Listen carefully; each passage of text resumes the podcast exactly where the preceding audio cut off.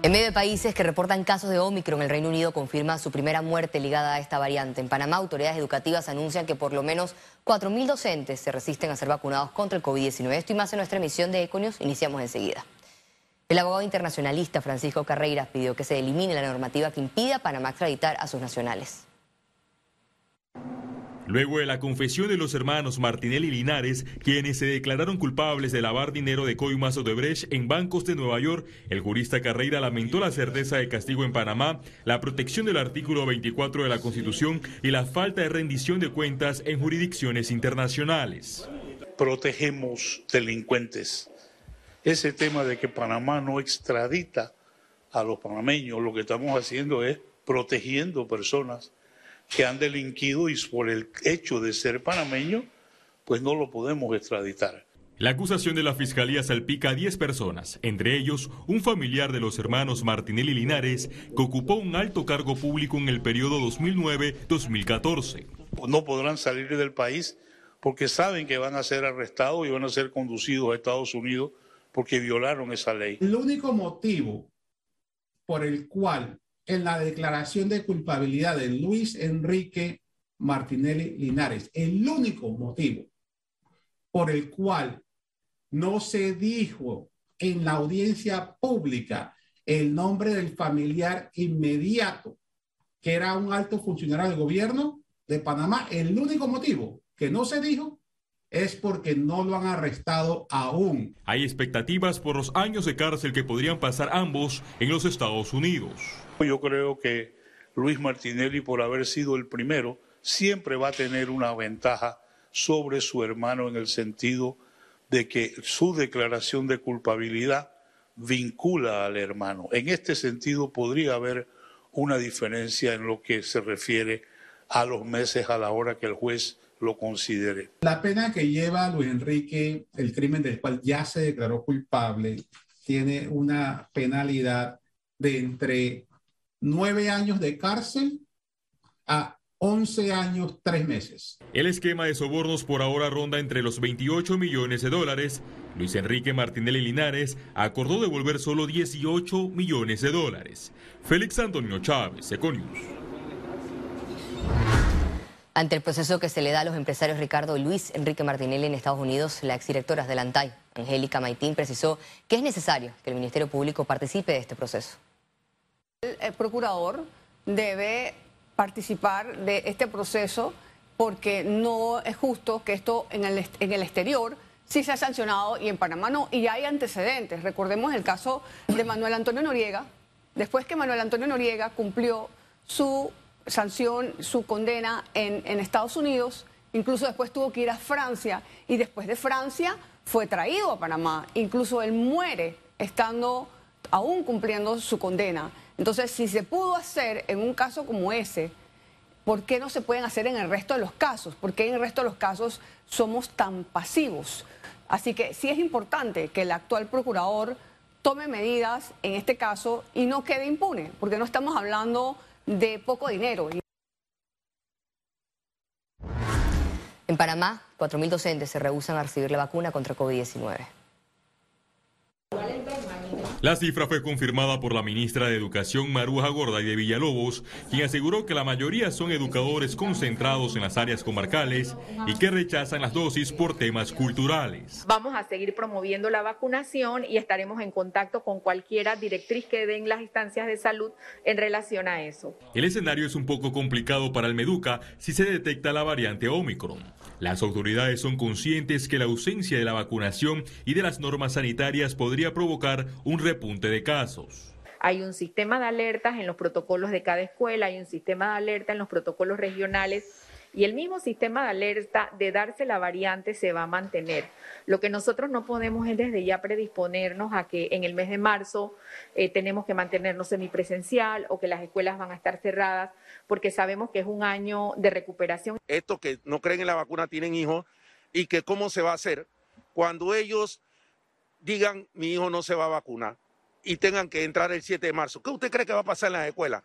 ¿Qué estrategia ha montado el ministro Sucre de Salud y la ministra de Educación ante la situación que se avecina en la, en la, en las vacunas que se van a poner probablemente en la primera de enero. La Asociación de Profesores dice estar de acuerdo con la vacunación y el inicio del periodo escolar presencial, aunque reconoce que existe preocupación por los centros educativos en mal estado y los posibles repuntes por un porcentaje de la comunidad educativa no inmunizada. Si no están vacunados, quizás lo harán bajo su propio riesgo.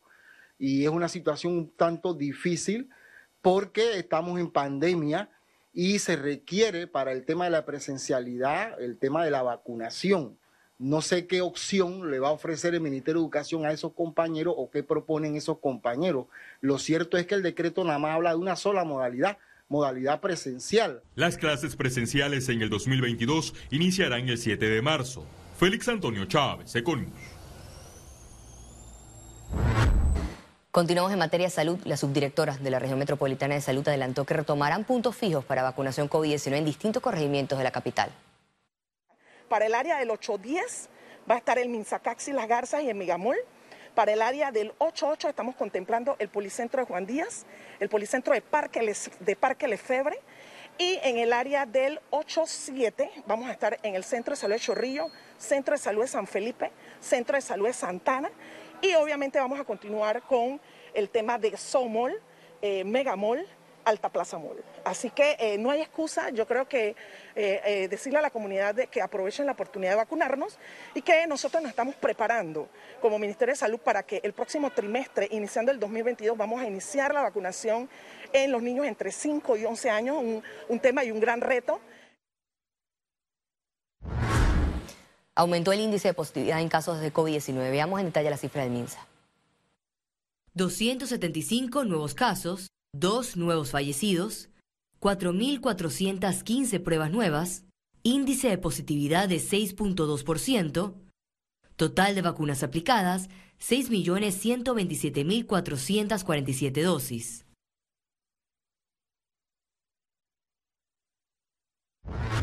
El Ministerio de Educación y los docentes de Bellas Artes coordinan el proceso de traslado de las escuelas especializadas. Con la creación de la Ley General de Cultura, más de 260 profesores y administrativos de la rama de arte y música pasarán a la planilla del MEDUCA. La nueva transformación académica incluye institutos de bellas artes, centros culturales y escuelas especializadas en danza, teatro y diseños plásticos. Hasta la fecha no se ha hecho el trabajo correcto para que estas escuelas eh, le den al país lo que han dado por mucho tiempo de una manera más profesional, que es tener sus espacios físicos, contar con todas las adecuaciones, poder brindar unas carreras eh, actualizadas y en eso estamos ahorita mismo. Hasta ahorita lo que se ha conversado, la ministra se ha comprometido con nosotros a que se va a respetar todos los derechos adquiridos de los docentes, de personal administrativo también, y estamos pues en la lucha de que también se respeten los bienes patrimoniales que... Economía. La presidenta de la Junta Directiva de la Caja de Seguro Social, Aida Michel de Maduro, anunció que diálogo por la Caja de Seguro Social entregará y entre, entrará en receso temporalmente. Explicó que esto no significa que no concluye, sino que se suspende temporalmente este diálogo que se impulsó con el objetivo de responder a situaciones diversas para hacer frente a crisis nacionales. El diálogo entra en un receso mañana. Mm, eh, lamentable porque los temas de eh, IBM y de la informalidad no han sido tratados aún en la mesa plenaria. Eh, lamentablemente debo coincidir en lo que acabas de plantear en cuanto a los resultados o de las propuestas que hemos tenido actualmente en la mesa. Creo que no se le ha dado la importancia que tiene el tema de, de IBM para la institución Y sobre este tema, el economista Felipe Argote indicó que tras el desempeño del diálogo esta decisión era crónica de una muerte anunciada. Primero lo que tenía que haber pasado es que el seguro o la junta directiva o el gobierno, que fue el que el proponente, llegara con una propuesta.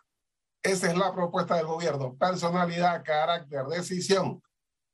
Y luego vamos a discutirla. Estoy dispuesto a cambiarla, pero no, este es lo que yo creo que es para este país. Si tú te postulaste, tú querías ser director del seguro o tú querías ser eh, gobierno, era porque supuestamente tenías la respuesta a las cosas, no que ibas a sentar mesas por cada problema o crisis que te surge y que ustedes eh, lo resuelvan. Luego necesitábamos que los actuarios hicieran su trabajo y nos presentaran unos eh, estados actuariales y una información que no dijera que hay gente de 120 años que está cotizando o que no se sabe, hay una proporción de gente que no se sabe si es hombre o mujer. Hay gente que no se sabe la edad. O sea, una cosa que es un disparate de información y que en un año no la han podido eh, corregir mayormente. El 15 de diciembre se llevará a cabo la última reunión ordinaria para establecer el salario mínimo. Autoridades se preparan para una posible extensión, mientras que empresarios reiteran que un aumento no es consono con la realidad del país. Si el 15 de diciembre no hay acuerdo, Dorcas, eh, se habla de que pudiésemos tener una fecha límite del 22 de diciembre para que las partes conversen, porque debe, tomarse una decisión. Si no hay acuerdo, el órgano ejecutivo, y esto entra a regir en enero, normalmente entra a regir el 15 de enero. Esto para una preparación de empresas eh, o de trabajadores en cuanto a lo que se decida o se pudiese decidir. Sin embargo, debo decirte que eh, vamos a ver dos fechas, 15 de diciembre de acuerdo a lo agendado y lo que resulte el 15 se podría extender hasta el 22 de diciembre. Decir a viva voz en medios de comunicación que tú tienes que tener un salario de 1.500 dólares porque tienes un desfase de cambios en los salarios mínimos anteriores es más que irresponsable, está fuera del contexto de la realidad. Y vámonos, no vámonos muy lejos, 2013, el salario mínimo en Panamá andaba por el orden de 300, 300 y pico dólares. Hoy en día es casi 600 dólares, eso es más del 70% de incremento. AES Panamá, empresa que genera y distribuye energía eléctrica, dio a conocer nuevos avances en materia de tecnología e innovación con el fin de potenciar el servicio de beneficio del país. Primero que es una inversión de aproximadamente cerca de 2 millones, 2 millones y medio de dólares, donde estamos colocando aquí muchísima inteligencia artificial, eh, eh, estamos colocando eh, para poder tener un performance mucho más profundo, para poder tener una, una, facilidad de poder nosotros llegar a unos números muchísimo más, más que son difíciles de poder analizar eh, a, simple, a simple vista, que tú los vas a poder analizar con todo este tiene que ver con estas máquinas. Como comentaba anteriormente, tú más o menos estás recibiendo cerca de 100.000 nuevos datos cada minuto. El Banco Nacional de Panamá y el Ministerio de Desarrollo Agropecuario firmaron un convenio de cooperación que permitirá a los usuarios pagar por medio de una banca en línea los servicios. Es un convenio que garantiza la eficiencia del trámite al momento de declarar alimentos o de obtener una licencia de importación al país. Como mencionaba la Dirección Ejecutiva de Cuarentena Agropecuaria, está encargada de vigilar la frontera, de proteger al país contra las enfermedades, las plagas que le puedan caer al, patrimonio vegetal o animal de, de la República de Panamá. La doctora Cecilia Escobar ha tenido esta iniciativa y el Banco Nacional nos está apoyando para poder garantizar la transparencia en el pago.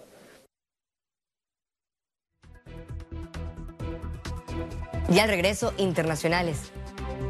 Que aquí, en Econius, ya volvemos.